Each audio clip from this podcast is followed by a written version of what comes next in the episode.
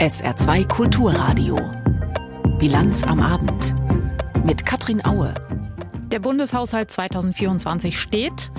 Viele Ministerien müssen sich aber drastisch einschränken. Das ist gleich unser Thema. Außerdem berichten wir über schlechte Arbeitsbedingungen für Paketzulieferer, für Amazon-Waren, auch hier im Saarland. Und wir berichten über neue Zahlen zu Nebeneinkünften von saarländischen Abgeordneten. Bis zu 8000 Euro pro Monat werden zusätzlich verdient, zusätzlich zur Abgeordneten-Diät. Herzlich willkommen zur Bilanz am Abend. Ums liebe Geld ging es heute im Kabinett. Der Haushalt für 2024 wurde verabschiedet und auch das war wieder ein mühevoller Kompromiss, wie so viele Einigungen der Ampelkoalition in den vergangenen Monaten. Denn der Finanzminister hat darauf bestanden, dass die Schuldenbremse wieder eingehalten wird. Das war ja in den vergangenen Jahren wegen Corona und Energiekrise anders. Da wurde viel Geld ausgegeben für Rettungspakete. Jetzt müssen viele Ministerinnen und Minister ihre Pläne deutlich zusammenstreichen. Lothar Lenz. Fast 446 Milliarden Euro an Ausgaben, das sei nun wirklich kein Sparhaushalt, verteidigte der Bundesfinanzminister seinen Etatentwurf für das kommende Jahr. Vielmehr gehe es darum, zur Normalität zurückzukehren nach der enormen Verschuldung während der Corona-Pandemie und dem Energiepreisschock. Tatsächlich, so Lindner, müsse der Bund 2024 an vielen Stellen sogar mehr ausgeben. Wir haben ein starkes Kostenwachstum im Bereich des Sozialstaats als eine alternde Gesellschaft. Wir haben die sehr hohen Zinsausgaben. Und es wird in den nächsten Jahren ja auch dazu kommen, dass wir nicht mehr das Sonderprogramm im Grundgesetz für die Bundeswehr nutzen, sondern das 2-Prozent-Ziel aus dem Haushalt erwirtschaften müssen. Christian Lindner erinnerte auch daran, dass ab 2028 zusätzlich die Rückzahlung der Corona-Schulden anstehe. Jeder, der in der Zukunft zusätzliche Ausgaben vorschlage, müsse also auch sagen, wo gespart werden könne, sagte der Bundesfinanzminister sicher auch an die Adresse der anderen Kolleginnen und Kollegen im Bundeskabinett. Der Staat kann nicht alles mit Geld lösen. Der Staat kann nicht überall helfen, er kann nicht überall fördern und subventionieren. Trotzdem bleibe im Haushalt des kommenden Jahres genug Geld übrig für Investitionen in das marode Schienennetz, in die Digitalisierung und nicht zuletzt in die klimafreundliche Umrüstung von Industrie und Gebäuden. Zur Kritik der Opposition, Lindner verstecke viele Ausgaben in den Sondervermögen für die Bundeswehr oder den Klimaschutz, sagte der Bundesfinanzminister, die Union habe dem Sondervermögen für die Bundeswehr ausdrücklich zugestimmt zugestimmt und den Klimafonds sogar selbst eingeführt. Und wie geht es klimatisch in der eigenen Koalition weiter? Finden die Ampelparteien bei den weiteren Beratungen zum Haushalt zu einem, sagen wir, freundlicheren Ton zurück? Christian Lindner. Ich bin immer höflich, freundlich und verständnisvoll. Bundesfinanzminister Christian Lindner von der FDP. Was schon vorauszusagen ist, der Haushalt 2024 dürfte im Bundestag für viele weitere Diskussionen sorgen. Manche sagen jetzt, dass dieser Haushaltsentwurf schon eine Vorahnung gibt auf die vielen Verteilungskämpfe der Zukunft, wenn durch Klimakrise, demografischen Wandel und Transformation der Wirtschaft noch viel mehr ums Geld gestritten werden muss. Aber ist Christian Lindner wirklich zu knauserig, wie ihm jetzt manche vorwerfen? Dazu jetzt der Kommentar von Hans-Joachim Viehweger aus dem ARD Hauptstadtstudio. Vom Sparhaushalt ist jetzt viel die Rede, doch stimmt das? Auf den ersten Blick sieht es so aus. Schließlich fällt der Haushaltsentwurf um 30 Milliarden Euro niedriger aus als bisher. Doch das gelingt nur durch zahlreiche Buchungstricks. Zum Beispiel dadurch, dass milliardenschwere Rücklagen aufgelöst und sofort auf den Kopf gehauen werden, im vollen Bewusstsein, dass das künftige Haushaltsberatungen erschwert. Oder dadurch, dass Ausgaben aus dem Haushalt in den Klima- und Transformationsfonds verschoben werden. Klar, kann man machen, aber gespart wird damit kein Cent. Und zum Dritten wird die Haushaltslage dadurch geschönt, dass Ausgaben nicht mehr aus dem Haushalt, sondern aus den Sozialversicherungen finanziert werden. Das wirkt sich dann aber belastend bei den Beiträgen für die Kranken, die Pflege und die Arbeitslosenversicherung aus. Von Sparhaushalt kann man auch deshalb nicht reden, weil die Ausgaben verglichen mit der Vor-Corona-Zeit deutlich steigen. Nimmt man das Jahr 2019 zum Maßstab, ist es ein Plus von 25 Prozent wobei die Nebenhaushalte mit ihren milliardenschweren Ausgaben noch gar nicht berücksichtigt sind. Der Staat hat auch kein Einnahmeproblem. Die Steuern entwickeln sich aufgrund der Inflation deutlich besser als die Wirtschaft. Das eigentliche Problem, das mit den Buchungstricks verbunden ist, wieder mal werden Probleme in die Zukunft verschoben. An die heißen Themen wie den ständig steigenden Bundeszuschuss für die Rentenversicherung traut sich bislang keiner ran. Die Meinung unseres Hauptstadtkorrespondenten Hans-Joachim Viehweger. Über einen Punkt aus dem Haushalt wird seit gestern besonders heftig diskutiert, über die geplante Kürzung beim Elterngeld. Die wurde offenbar erst sehr kurzfristig vereinbart und kaum jemand scheint glücklich damit zu sein. Den Stand der Diskussion schildert Eva Huber. Die Pläne, das Elterngeld für wohlhabende Paare zu streichen, hat Bundeskanzler Olaf Scholz im Grundsatz verteidigt. Die jetzige Obergrenze, um Elterngeld zu bekommen, liegt bei 300.000 Euro Familieneinkommen. Das sei sehr, sehr viel, sagte der Kanzler bei einer Befragung im Bundestag. Und es hat in den letzten Jahren immer wieder die Frage gegeben, ob die nun wirklich genau und richtig bemessen ist. Deshalb ist es, glaube ich, ganz vernünftig, dass man über die richtige Kalibrierung dieser Reform auch in einzelnen Details weiter diskutiert. Eine konkrete Summe nannte Scholz nicht. Seine Familienministerin Lisa Paus von den Grünen plant, die Obergrenze abzusenken auf 150.000 Euro zu versteuerndes Familieneinkommen. Die Ministerin findet den Schritt selbst problematisch, begründet ihn aber mit den Sparvorgaben von Finanzminister Christian Lindner. Sein Haus hatte vorgeschlagen, beim Elterngeld zu kürzen. Lindner entgegnet jetzt, dass fachlich zuerst die Familienministerin selbst zuständig und verantwortlich sei. Sein Ministerium nur Anregungen gebe. Am 29.06 habe ich der Kollegin auf einen Brief geantwortet äh, und habe ihr gesagt, wenn sie aus gleichstellungspolitischen Gründen Probleme mit ähm, äh, einer Einkommenskappung beim Elterngeld hat, dann möge sie doch einen anderen Vorschlag machen. Gerne auch einen anderen Vorschlag aus ihrem Plafond außerhalb des Elterngeldes. Mit Plafond meint Christian Lindner den Haushaltsrahmen des Familienministeriums. Lindner rechnet damit, dass jetzt innerhalb der Bundesregierung nochmal über den Posten Elterngeld diskutiert wird. Paketzusteller sind oft in Eile, das ist schwer zu übersehen, aber wie problematisch sind ihre Arbeitsbedingungen wirklich? Zumindest Fahrerinnen und Fahrer, die Waren des Versandhändlers Amazon ausliefern, arbeiten wirklich unter pre prekären Umständen. Das hat eine Recherche von SR, Korrektiv und der Nordsee-Zeitung ergeben. Wir haben heute den Tag über auch hier auf SR2 Kulturradio schon über die Ergebnisse berichtet. Mittlerweile sind noch einige Entwicklungen dazugekommen. Deshalb hatte ich kurz vor der Sendung nochmal Niklas Resch aus unserem SR-Rechercheteam zu Gast im Studio. Niklas, wie prekär ist die Lage der Fahrer? Also zunächst mal muss man nochmal sagen, wie das eigentlich organisiert ist. Denn nicht Amazon hat ja keine Fahrer selbst angestellt, sondern die beauftragen Subunternehmen und die haben dann nochmal Fahrer. Und die, die fahren dann eben durch die Gegend bis zu 300 Pakete am Tag. Ja, und das ist eben in einer normalen Schicht eigentlich kaum zu schaffen und dauert dann eben auch mal elf oder zwölf Stunden. Das haben wir jetzt mehrfach gehört.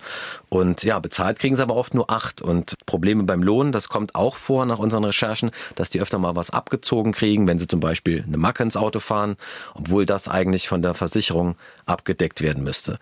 Und oft sind das Leute, die nicht so gut Deutsch sprechen und ihre Rechte nicht so gut kennen und das eben dann trotzdem mit sich machen lassen, weil man sich ja fragt, warum hört man da nicht auf? Und ein Branchenexperte sagt, die Ausbeutung der Fahrer, die ist schon Kern der Strategie von Amazon. Ihr habt ja zum ersten Mal solche Verträge zwischen Amazon und Subunternehmen exklusiv vorliegen gehabt. Wie funktioniert dieses Geschäftsmodell mit den Zustellerinnen und Zustellern bei Amazon? Hier in Deutschland gelten Gesetze.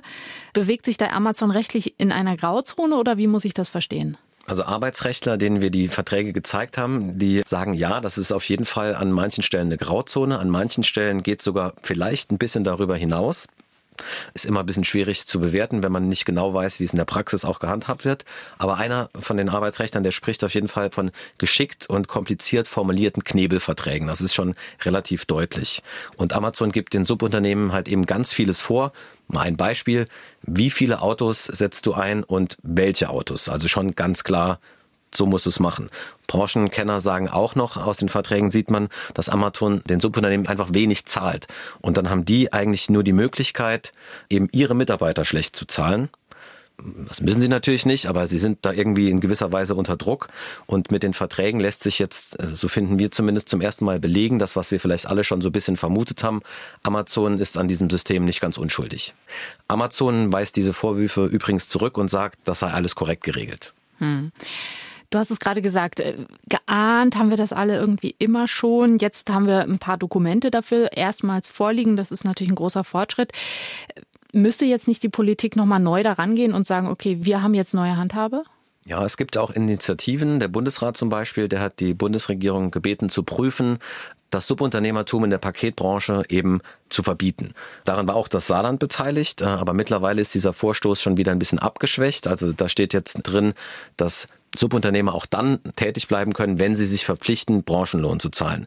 Und da sagen die Gewerkschaften, da sind wir gar nicht glücklich mit. Auch das saarländische Arbeitsministerium sagt, da sind wir nicht glücklich mit, weil das müsste kontrolliert werden und in kleinen Minibetrieben ist das eben viel, viel schwieriger. Also die sagen weiterhin, wirklich helfen würde nur, wie in der Fleischbranche, eben Werkverträge Subunternehmer zu verbieten, weil dann können wir den Leuten helfen, dass sie auch korrekt bezahlt werden. Ja, der Bundesrat hat das weitergegeben. Das wird jetzt geprüft. Bis Ende des Jahres steht das gesamte Paketbotenschutzgesetz dann noch in der Prüfung. Und ja, dann muss man eben sehen, ob es eine Verbesserung gibt. Das saarländische Arbeitsministerium hat heute nochmal aufgrund der Recherche gesagt, wir sind da wirklich auch hinterher. Genau, die äh, haben dann nochmal gesagt, dass uns ist es bewusst und das zeigt das nochmal, das ist drängend, da muss was passieren und ja, da muss man eben jetzt äh, schauen, inwiefern diese Dringlichkeit auch der Bundesregierung klar ist und wie die sich dann entscheiden. Niklas Resch aus unserem SR-Rechercheteam. Und die ganze Recherche zu den Arbeitsbedingungen von Paketzustellern von Amazon-Waren finden Sie auch auf sr.de. Seit Januar müssen Restaurants, Cafés und Co. Essen und Getränke auch in Mehrwegverpackungen anbieten. Jedenfalls, wenn sie mehr als fünf Mitarbeitende beschäftigen und wenn ihre Ladenfläche größer als 80 Quadratmeter ist. Ziel dieser neuen Regelung war es, die rund 350.000 Tonnen Müll zu reduzieren, die in Deutschland jährlich allein durch Einwegverpackungen anfallen. Aber jetzt, ein halbes Jahr später, stellt sich heraus, kaum jemand hält sich an die Regel. Steffen Wurzel. Die Mehrwegpflicht für größere Restaurants, Cafés und Gastroketten wird katastrophal umgesetzt, sagt die Deutsche Umwelthilfe. Der Verband hat im Juni Testkäufe gemacht im Raum Stuttgart, in Berlin und in Köln in 27 größeren Gastroketten, unter anderem in Filialen von Jormas, Vapiano, Dunkin Donuts, Backwerk und Starbucks. Das Resultat? In zwei von drei Fällen ignorieren die Läden die Mehrwegpflicht einfach oder sie setzen sie schlecht um oder sie informieren die Kundschaft nicht richtig. Häufig wussten die Mitarbeiterinnen und Mitarbeiter der Betriebe nicht einmal, dass sie zum Beispiel Mehrwegbecher für den Kaffee to go anbieten müssen. Der Umweltlobbyverband sagt, die Situation heute sei noch schlimmer als Anfang des Jahres, als die Mehrwegpflicht bundesweit eingeführt wurde. Barbara Metz, Geschäftsführerin der Deutschen Umwelthilfe. Das Problem ist, warum hat sich das jetzt noch verschlechtert? Ähm, es ist eigentlich ganz einfach. Ähm, wenn Gesetze nicht kontrolliert werden, dann hält man sich nicht daran, weil die Erkenntnis sich breit macht. Es ist völlig egal, ob ich das mache oder nicht mache. Jetzt kommt eh keiner vorbei und fragt nach. Seit Anfang des Jahres gilt eine bundesweite Mehrwegpflicht für alle gastronomischen Betriebe, wenn sie Essen oder Getränke zum Sofortverzehr in Einwegschalen oder Bechern anbieten. Nur kleine Betriebe sind ausgenommen. Weil die Mehrwegpflicht offensichtlich nicht funktioniert, fordert die deutsche Umwelthilfe drei Dinge. Erstens, dass die Bundesländer die Mehrwegpflicht besser kontrollieren und im Zweifel Bußgelder verhängen. Zweitens, die Gastroketten müssen ihre Kundschaft besser informieren über das Angebot, dass Speisen und Getränke auch in Mehrwegbehältern angeboten werden. Und drittens ruft die deutsche Umwelthilfe die Bundesregierung auf, Mehrwegangebote attraktiver zu machen. Und zwar über eine Pflichtabgabe auf Einwegschalen und Einwegbecher. Vorbild könne die Stadt Tübingen sein, sagt Umwelthilfe-Geschäftsführerin Barbara Metz. Tübingen hat eine Verpackungssteuer eingeführt im Januar 2022. Die gilt dort, ähm, zeigt auch im Stadtbild ähm, deutliche Erfolge. Es liegt deutlich weniger Müll rum. Die äh, Gastronomieketten haben äh, mit Ankündigung eben dieser Steuer Mehrwegangebote eingeführt und machen sie eben entsprechend. Und die werden auch ähm, sehr gut nachgefragt. Das Bundesverwaltungsgericht hat die Tübinger Einwegverpackungssteuer inzwischen ausdrücklich für rechtens erklärt. Die Richterinnen und Richter in Leipzig hatten die Klage einer Betreiberin einer McDonalds-Filiale in Tübingen im Mai zurückgewiesen. Um genetisch um gentechnisch veränderte Lebensmittel geht es gleich in der Bilanz am Abend. Vorher aktuelles in Kürze von Roswitha Böhm. Andreas Bovenschulte bleibt Bürgermeister in Bremen. Die Bürgerschaft wählte den SPD-Politiker mit 49 von 86 abgegebenen Stimmen.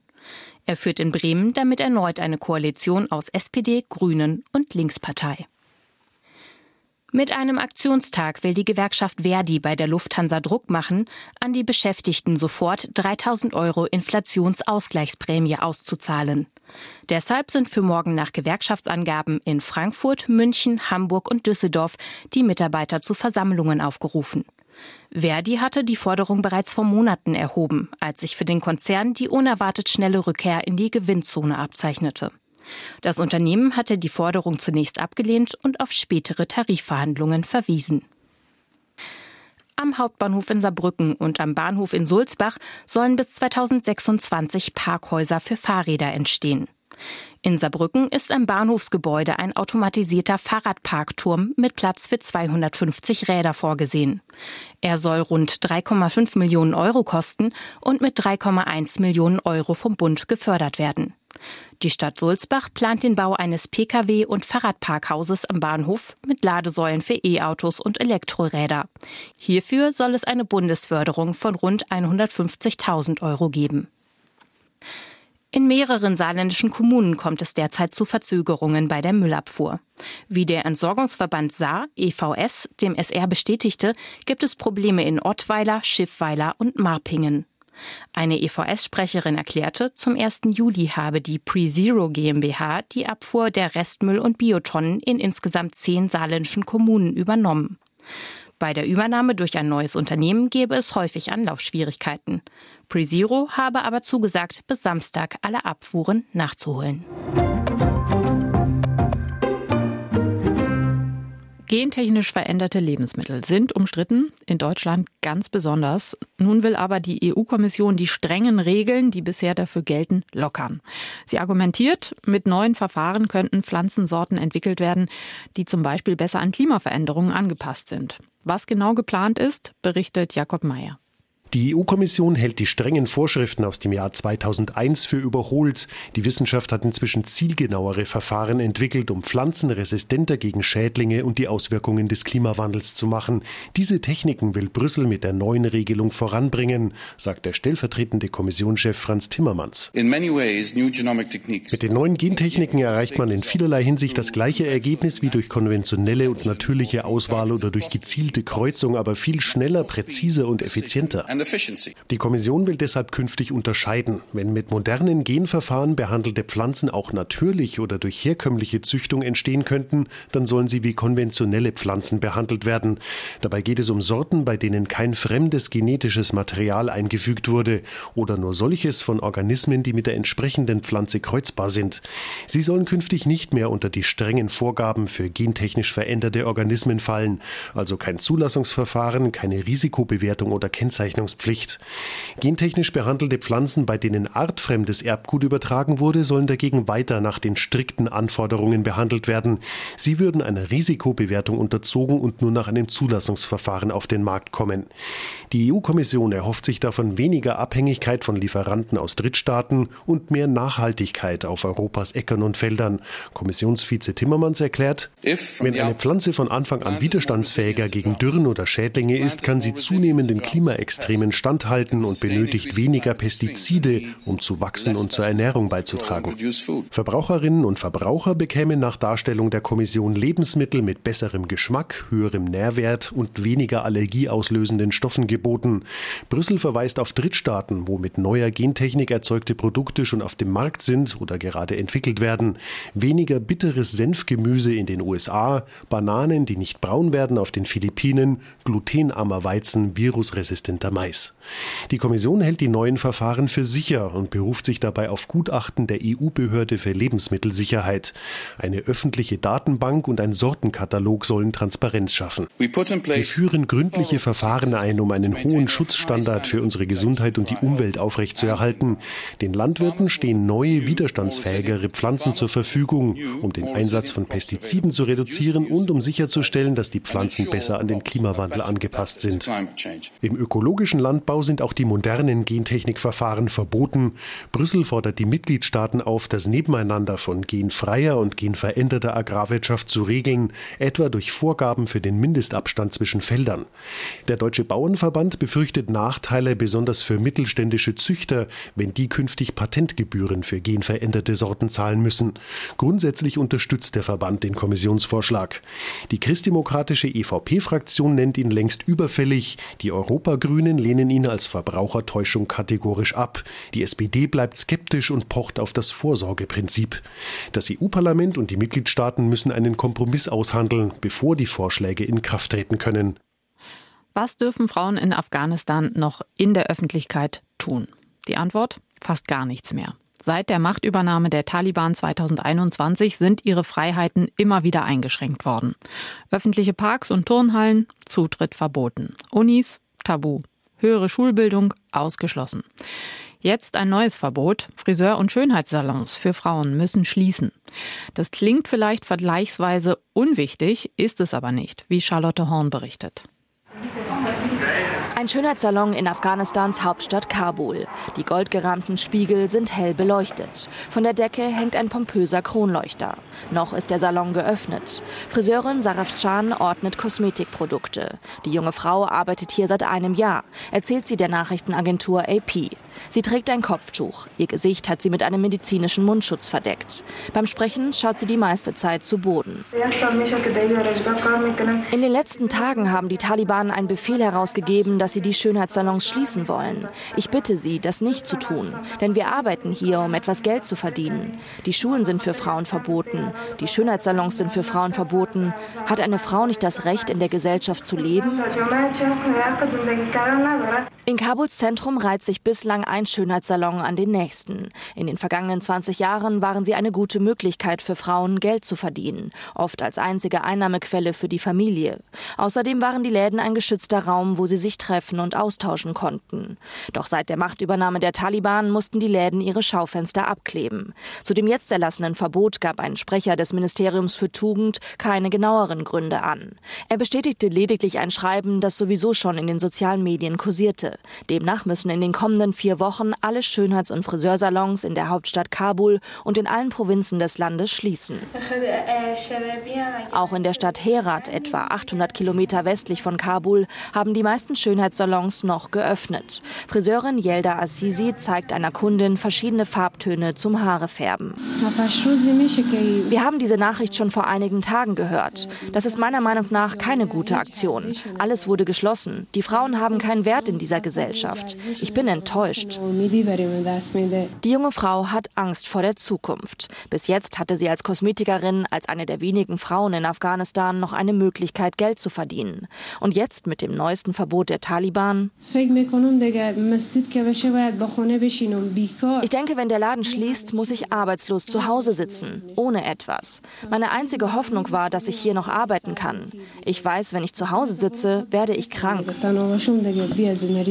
Einem Bericht des UN-Menschenrechtsrats zufolge zählt die Lage von Frauen und Mädchen in Afghanistan zu den schlechtesten weltweit. Ihre systematische Diskriminierung sei das Kernstück der Ideologie der Taliban. Eine Freiheit weniger für Frauen in Afghanistan. Charlotte Horn hat berichtet. Was macht eigentlich Tobias Hans, der Ex-Ministerpräsident? Das haben sich ja viele gefragt. Klar, er ist Abgeordneter für die CDU im Landtag, aber da ja eher klassischer Hinterbänkler. Dass er eine Firma hat, das ist auch nicht neu, aber offenbar verdient er damit ziemlich gut. 8000 Euro im Monat nämlich. Das geht aus den nun veröffentlichten Zahlen des Landtags hervor. Der hat im Zuge seiner neuen Transparenzregeln nun die Nebenverdienste der Abgeordneten veröffentlicht. Ich will jetzt mit Yannick Böffel aus unserer Politikredaktion darüber sprechen. Yannick, erstmal die Frage, was ist denn überhaupt neu an den Zahlen? Wir berichten doch immer wieder über die Nebenverdienste der Abgeordneten. Genau, also ich würde sogar fast meine Hand ins Feuer legen, dass wir zwei auch schon über das Thema gesprochen haben. Aber bisher, wer sich daran erinnert, das Ganze war immer etwas schwammig. Wir haben immer gesagt, Abgeordneter XY verdient zwischen einer Summe A und einer Summe B, weil bisher mussten die Nebenverdienste in sogenannten Verdienststufen angegeben werden.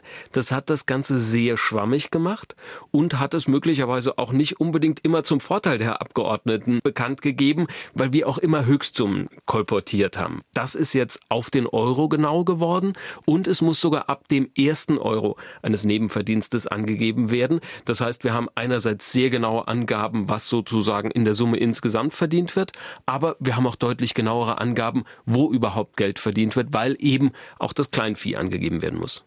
Aber was nützt es uns denn, dass wir jetzt so Kleinstbeträge angegeben haben? Was kann man da denn rauslesen? Da kriegt man einen relativ guten Eindruck, wie viel manche Abgeordnete nebenher tun. Und das ist jetzt nicht bewertend oder negativ bewertend gemeint. Es sind jetzt plötzlich alle Ortsräte deutlich stärker erkennbar. Da sind viele Ortsvorsteher. Da geht's um mal 100 Euro. Da geht's manchmal sogar um 3,75 Euro sind irgendwo bekannt gegeben worden. Also auch da ist jetzt alles deutlich stärker nachvollziehbar. Aber natürlich stehen die großen Summen im Vordergrund. Genau, über die müssen wir jetzt mal sprechen, über die neuen Topverdiener. Tobias Hans, Ex-Ministerpräsident und jetzt nur noch einfacher Abgeordneter, verdient 8000 Euro im Monat zusätzlich. Ja, womit denn? Mit seiner Firma. Also, dass er eine Firma gegründet hat, das ist schon länger bekannt, dass er diese Nebentätigkeit hat. Aber, um vielleicht ein bisschen aus dem Nähkästchen zu plaudern, auch in seiner eigenen Fraktion bei der CDU haben viele mit Spannung diese Zahlen jetzt erwartet, was denn bei ihm tatsächlich rumkommt. Und da muss man sagen, ist 8000 Euro jetzt schon eine deutliche Summe, 6400 Euro zum Vergleich die Diäten, die er bekommt. Und er hat in der ersten Hälfte fast 20.000 Euro mit sozusagen selbstständiger Beratertätigkeit und Vorträgen verdient. Also das ist schon eine ziemliche Summe. Man könnte sagen, die Firma läuft. Man könnte auch aber sagen, 8.000 Euro plus 20.000 Euro, da muss man auch viel Zeit investieren. Hm. Nicht nur er verdient Geld dazu, auch Handwerkskammerpräsident Bernd Wegner von der CDU kommt auf mehr als 70.000 Euro im Jahr. Der stellvertretende SPD-Fraktionsvorsitzende Timo A. bekommt rund 50.000 Euro zusätzlich für seine Tätigkeit als stellvertretender DGB-Vorsitzender. Eigentlich sind das doch alles Abgeordnete. Genau, da kommen wir, glaube ich, zur Kernfrage dieser neuen veröffentlichten Zahlen. Denn qua Gesetz muss das Mandat im Mittelpunkt der Tätigkeit des Abgeordneten stehen. Es geht nicht um den Kleinkram, es geht nicht um die Nebentätigkeit als Ortsvorsteher und auch nicht um die oder Mitgliedschaft. Mal einen Vortrag, genau, mal einen Vortrag oder selbst ein Aufsichtsrat. Das muss das Unternehmen entscheiden, wie viel dafür eine einmalige Aufsichtsratssitzung gezahlt wird. Sondern es geht, glaube ich, tatsächlich um die Topverdiener und da müssen die sich die Frage gefallen lassen. Jetzt sicher noch deutlicher, als das vorher der Fall war, steht bei so hohen Summen steht da wirklich das Mandat im Mittelpunkt ihrer Tätigkeit. Und diese Frage muss man jetzt, glaube ich, auch gerade bei den Topverdienern, auch bei Tobias Hans, das ist auch eine Frage für die Fraktion, muss man jetzt sehr lautstark stellen, kann bei so hohen Summen tatsächlich das Mandat, für das die Abgeordneten gewählt sind, noch im Mittelpunkt stehen. Und diese Frage muss dann möglicherweise auch wieder die Politik beantworten. Was es mit den Nebenverdiensten der Abgeordneten im Saarlandtag auf sich hat, das hat uns Yannick Böffel aufgeschlüsselt. Das Gespräch haben wir vor der Sendung aufgezeichnet. Zur Börse. Aus Frankfurt berichtet heute Heidi Radwilas. Die deutschen Aktienindizes haben ihren Abwärtstrend heute fortgesetzt. Der DAX fiel am Vormittag unter die psychologisch wichtige Marke von 16.000 Punkten. Auf dem Parkett hieß es, die Anleger seien vor Veröffentlichung der Sitzungsprotokolle der US-Notenbank Fed vorsichtig. Die Protokolle werden heute Abend veröffentlicht und sollen Hinweise geben, ob und wie die Fed die Leitzinsen weiter erhöhen könnte. Und man macht sich Sorgen. Der Grund, die chinesische Regierung verlangt, dass Unternehmen ab August für die Ausfuhr von Gallium- und Germaniumprodukten eine Lizenz beantragen müssen. Die Rohstoffe sind als Vorprodukte für die Chipindustrie unverzichtbar. Zwar sieht die Bundesregierung darin zunächst nur eine Kontrolle der Ausfuhren, aber keine Beschränkung. Der Verband der deutschen Maschinen- und Anlagenbauer warnt jedoch, der Vorstoß ziele zwar vor allem gegen die USA, könne sich aber auch auf Europa auswirken. Der DAX ging mit 15.938 Punkten aus dem Handel, ein Minus von 0,6 Prozent. Kommen wir zur Tour de France. Heute war die fünfte Etappe von Pau nach Larin, 162 Kilometer lang und mit einigen Anstiegen, die so steil waren, dass der Redakteur dieser Sendung heute Nachmittag, als er mal kurz in die Fernsehübertragung im ersten geguckt hat, da sagte er, da würde er ja noch nicht mal zu Fuß hochkommen. Wie es ausgegangen ist, schildert Holger Gerska. Taktisch und kämpferisch war es eine überragende Leistung des deutschen Teams Bora. Früh hatten Jay Hindley und Emanuel Buchmann einen Platz in der Fluchtgruppe des Tages bekommen und sie vollendeten diese Vorlage exzellent. Jay Hindley gewann die Etappe als Solist. Die letzten 20 Kilometer fuhr der australische Giro d'Italia-Sieger des vergangenen Jahres ganz allein und er gewann letztlich mal eine halbe Minute Vorsprung. Damit übernahm er auch das gelbe Trikot. Aber er wurde glänzend unterstützt vom deutschen Meister Emanuel Buchmann, der mit der ersten Verfolgung Verfolgergruppe als Tagesvierter das Ziel erreichte und damit auch in der Gesamtwertung neuer Vierter ist. Großer Verlierer des Tages war Tadej Pogacar. Der zweimalige Tour de France Gesamtsieger verlor über eine Minute auf den Vorjahrssieger Jonas Wingegaard aus Dänemark und ist damit nicht mehr Favorit Nummer eins auf den Rundfahrtsieg. Alle Informationen zur Tour de France finden Sie jederzeit auf sr.de. Das Wetter. Es wird kühl heute Nacht, bis zu 8 Grad nur noch, aber morgen wird es mit viel Sonne dann wieder ein wenig wärmer als heute. 23 Grad in Hellendorf und 26 Grad in Rilcheningen, Hanweiler maximal. Und der Freitag ist dann der Auftakt zu einem richtig heißen Wochenende. Freitag bis 31 Grad. Am Wochenende wird es bis 34 Grad warm. Zum Teil gibt es dann auch wieder Schauer und Gewitter. Das war die Bilanz am Abend. Mein Name ist Katrin Aue. Schönen Abend. Tschüss.